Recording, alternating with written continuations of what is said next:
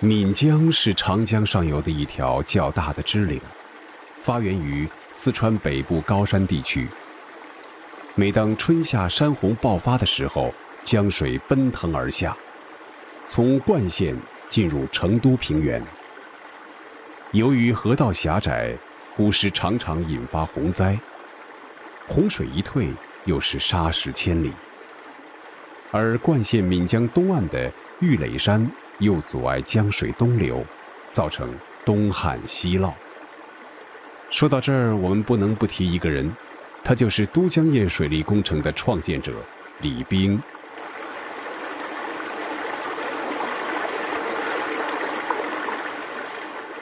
李冰是今山西运城人，是战国时期的水利家，对天文地理也有研究。秦昭襄王末年为蜀郡守。在今四川省都江堰市岷江出山口处，主持兴建了中国早期的灌溉工程——都江堰，因而使川西平原富庶起来。李冰在治水的过程中，排除了种种迷信的阻挠，坚决用科学的方法来治理水患，而且他成功的解决了秦王的亲戚华阳侯的嫉妒。以及制造的一系列的谣言和重伤事件，及时的处理了工程当中的问题和紧急状况。关于李冰的籍贯，学术界一直众说纷纭。直到一九九九年，山西的李氏后裔李宝生读到了一本名叫《都江堰》的书，书中提到了李冰的族属生地至今不详，想起自家族谱中。有对始祖李冰附属治水的记载，他激动万分地给都江堰市政协发了一封信，从此揭开了这个千古之谜，并经各方确认，李冰籍贯为山西运城。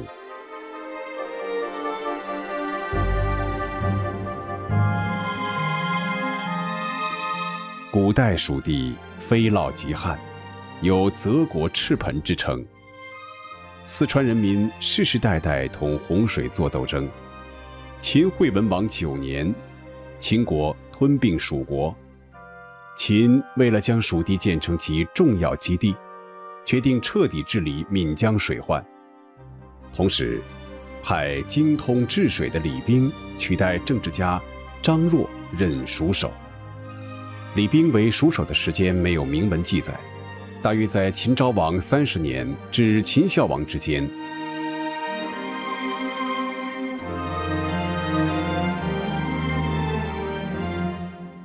秦昭襄王五十一年，李冰和他的儿子吸取前人的治水经验，率领当地人民主持修建了都江堰水利工程。都江堰的整体规划是将岷江水流分成两条，其中一条水流。引入成都平原，这样既可以分洪减灾，又可以引水灌田，变害为利。主体工程包括鱼嘴分水堤、飞沙堰溢洪道和宝瓶口进水口。首先，李冰父子邀集了许多有治水经验的农民，对地形和水情做了实地勘察，决心凿穿玉垒山引水。由于当时还没有发明火药，李冰便以火烧石，使岩石爆裂。终于在玉垒山凿出了一个宽二十公尺、高四十公尺、长八十公尺的山口，因其形状酷似瓶口，故取名宝瓶口。把开凿玉垒山分离的石堆叫离堆。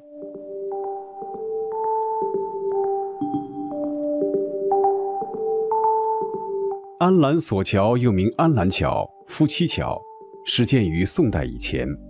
位于都江堰鱼嘴堤之上，被誉为中国古代五大桥梁之一。它是都江堰最具特征的景观。索桥以木排石墩承托，用粗竹缆横挂江面，上铺木板为桥面，两旁以竹索为栏，全长约五百米。明末毁于战火，现在的桥是钢索混凝土桩。宝瓶口引水工程完成后，虽然起到了分流和灌溉的作用，但因江东地势较高，江水难以流入宝瓶口。李冰父子又率领大众在离玉垒山不远的岷江上游和江心筑分水堰，用装满卵石的大竹笼放在江心，堆成一个形如鱼嘴的狭长小岛。鱼嘴把汹涌的岷江分隔成外江和内江，外江排洪，内江通过宝瓶口流入成都平原。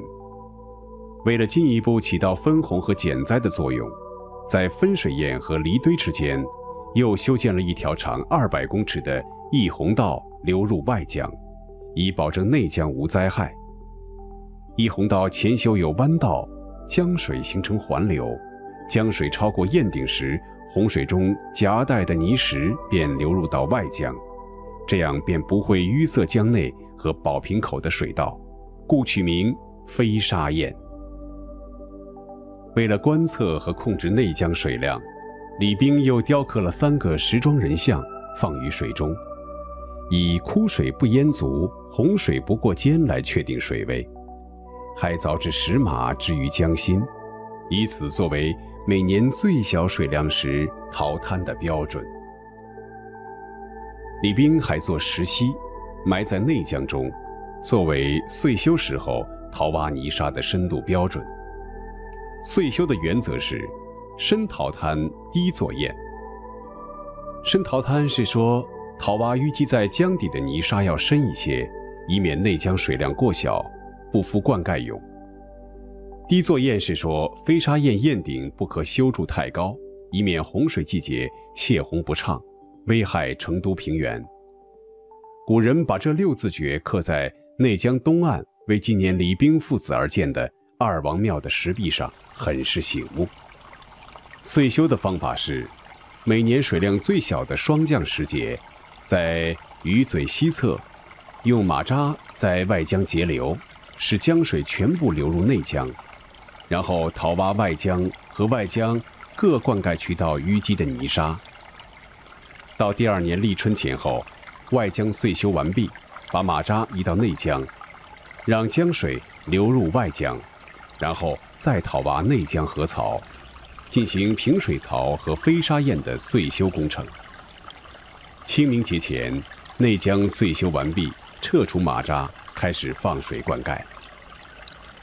马扎是一种简单有效的临时性截流装置，是由三根大木桩用竹索绑成的三脚架，中设平台，平台上用竹笼装卵石压稳，把适当数量的马扎横列在江中，迎水面加细横，竖木头，围上竹席，外面再培上粘土，就可以挡住水流，不致渗漏。都江堰的修成。不仅解决了岷江泛滥成灾的问题，而且从内江下来的水还可以灌溉十几个县，灌溉面积达三百多万亩。从此，成都平原成为沃野千里的富庶之地，获得“天府之国”的美称。除都江堰外，李冰在蜀郡还主持兴办了其他一些水利工程，如对发源于蒙山的墨水。李冰组织百姓开凿河心中的山岩，整理水道，便利了航行。李冰还对管江、问景江洛水进行过疏导，又引绵水出紫岩山到资中一带灌溉稻田。另据《华阳国志》记载，李冰还在蜀郡修筑桥梁，在广都主持开凿了盐井，为开发成都平原。发展农业生产做出了重大的贡献。建堰初期，都江堰名称叫尖棚，这是因为都江堰旁的玉垒山，秦汉以前叫尖山，而那时都江堰周围的主要居住民族是氐羌人，他们把堰叫做棚，都江堰就叫尖棚。三国蜀汉时期，都江堰地区设置都安县。因县得名，都江堰称都安堰，同时又叫金堤。这是突出鱼嘴分水堤的作用，用堤代堰做名称。唐代，都江堰改称为建尾堰，因为当时用以筑堤的材料和办法主要是破竹为龙，圆径三尺，以石石中雷耳拥水，即用竹笼装石，称为箭尾。直到宋代，在《宋史》中才第一次提到都江堰。永康君遂至都江堰，陇师蛇绝江恶水，以灌输郡田。为什么称都江堰？都江是哪条江呢？《蜀水考》说：“府河，一名成都江，有二源，即皮江、流江也。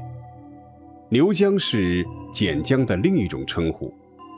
成都平原上的府河即皮江，南河即简江，它们的上游就是都江堰内江分流的百条河和走马河。”《扩地志》说：“都江即成都江。”从宋代开始，把整个都江堰水利系统工程概括起来，叫都江堰，才较为准确地代表了整个水利工程系统，一直沿用至今。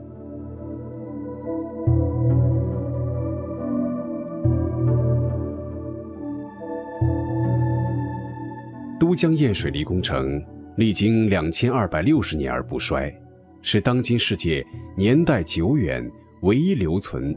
以无坝引水为特征的宏大水利工程，它是中国古代历史上最成功的水利杰作，更是古代水利工程沿用至今、古为今用、硕果仅存的奇观。与之兴建时间大致相同的古埃及和古巴比伦的灌溉系统，以及中国陕西的郑国渠和广西的灵渠。都因沧海变迁和时间的推移，或淹没，或失效。唯有都江堰独树一帜，源远流长，至今还滋润着天府之国的万顷良田。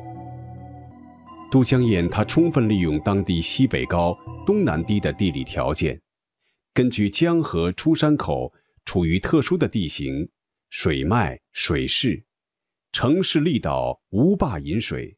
自流灌溉，使堤防、分水、泄洪、排沙、控流相互依存，共为体系，保证了防洪、灌溉、水运和社会用水综合效益的充分发挥。它最伟大的地方是经久不衰，而且发挥着愈来愈大的效益。都江堰的修建以不破坏自然资源、充分利用自然资源为人类服务为前提，变害为利。使人地水三者高度协和统一，是全世界迄今为止仅存的一项伟大的生态工程，开创了中国古代水利史上的新纪元，标志着中国水利史进入了一个新的阶段，在世界水利史上写下了光辉的一章。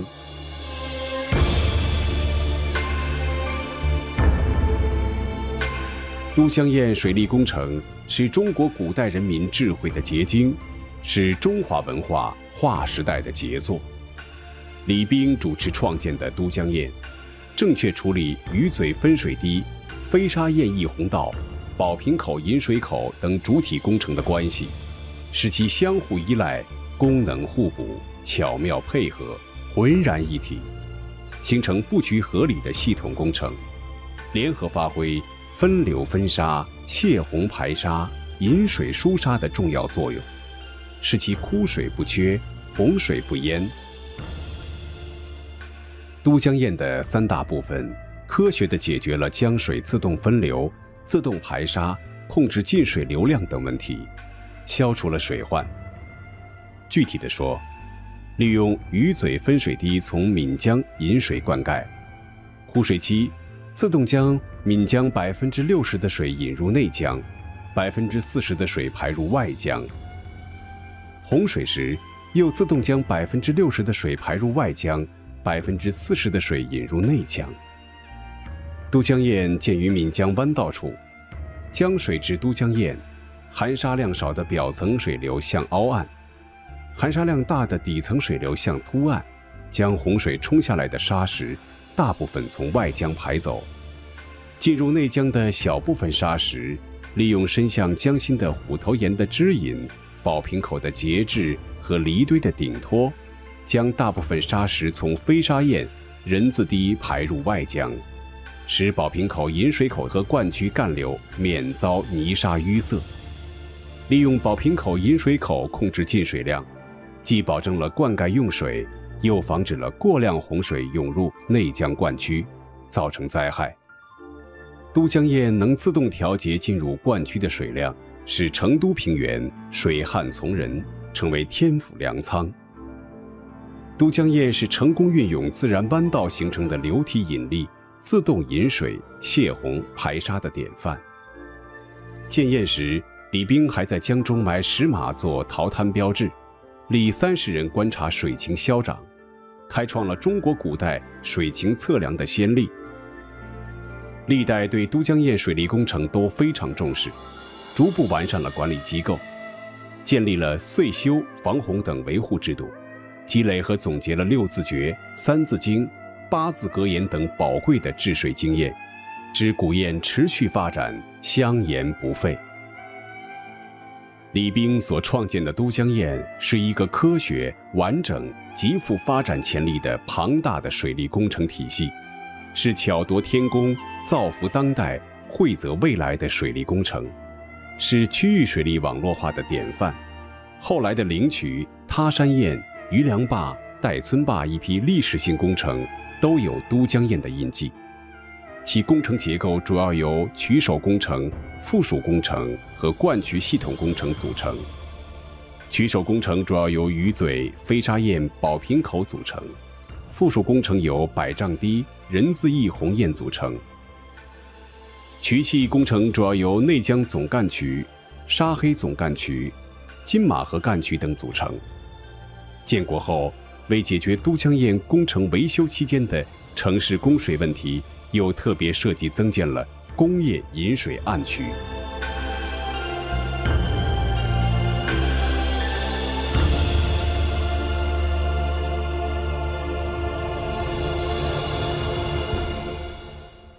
勤劳智慧的川西人民在发展李冰所创建的都江堰事业的过程中，正确处理分水泄洪、引水灌溉、堤堰排沙、运行维修等各种矛盾关系。仅仅依托自然条件，充分运用工程技术解决了各种问题，积累了极为丰富的治水经验。深淘滩、低作堰六字诀，新旧两个版本的三字经，留下了系统完整而又非常具体的治水经验。认真学习研究和推广都江堰经验，对治理黄河、解决山东的水问题，加快水利网络化的建设。发挥四川省乃至全国自然地理优势，优化生态环境，仍然意义重大。都江堰水利事业工程针对岷江和成都平原的悬江特点和矛盾，充分发挥水体自调、避高就下、弯道环流特性，城市力道因时制宜，正确处理悬江、岷江和成都平原的矛盾，使其统一在一大工程体系中。变水害为水利。具体讲，以三维空间巧妙构筑、相互依存、相互制约的渠首三大工程，优化岷江特定区段的硬约束，形成不同流量条件下的主流走势、环流力度，造成岷江不同流量条件下的内外江不同的水沙分配比，克服川西自然地理劣势，优化岷江和成都平原的关系。发展水利网络化，是其最有利于当地经济的稳定持续发展。其三维空间的关系是：平面布局是基础，是前提；立面结构是在平面布局的基础上，历经千载反复优化，逐渐形成。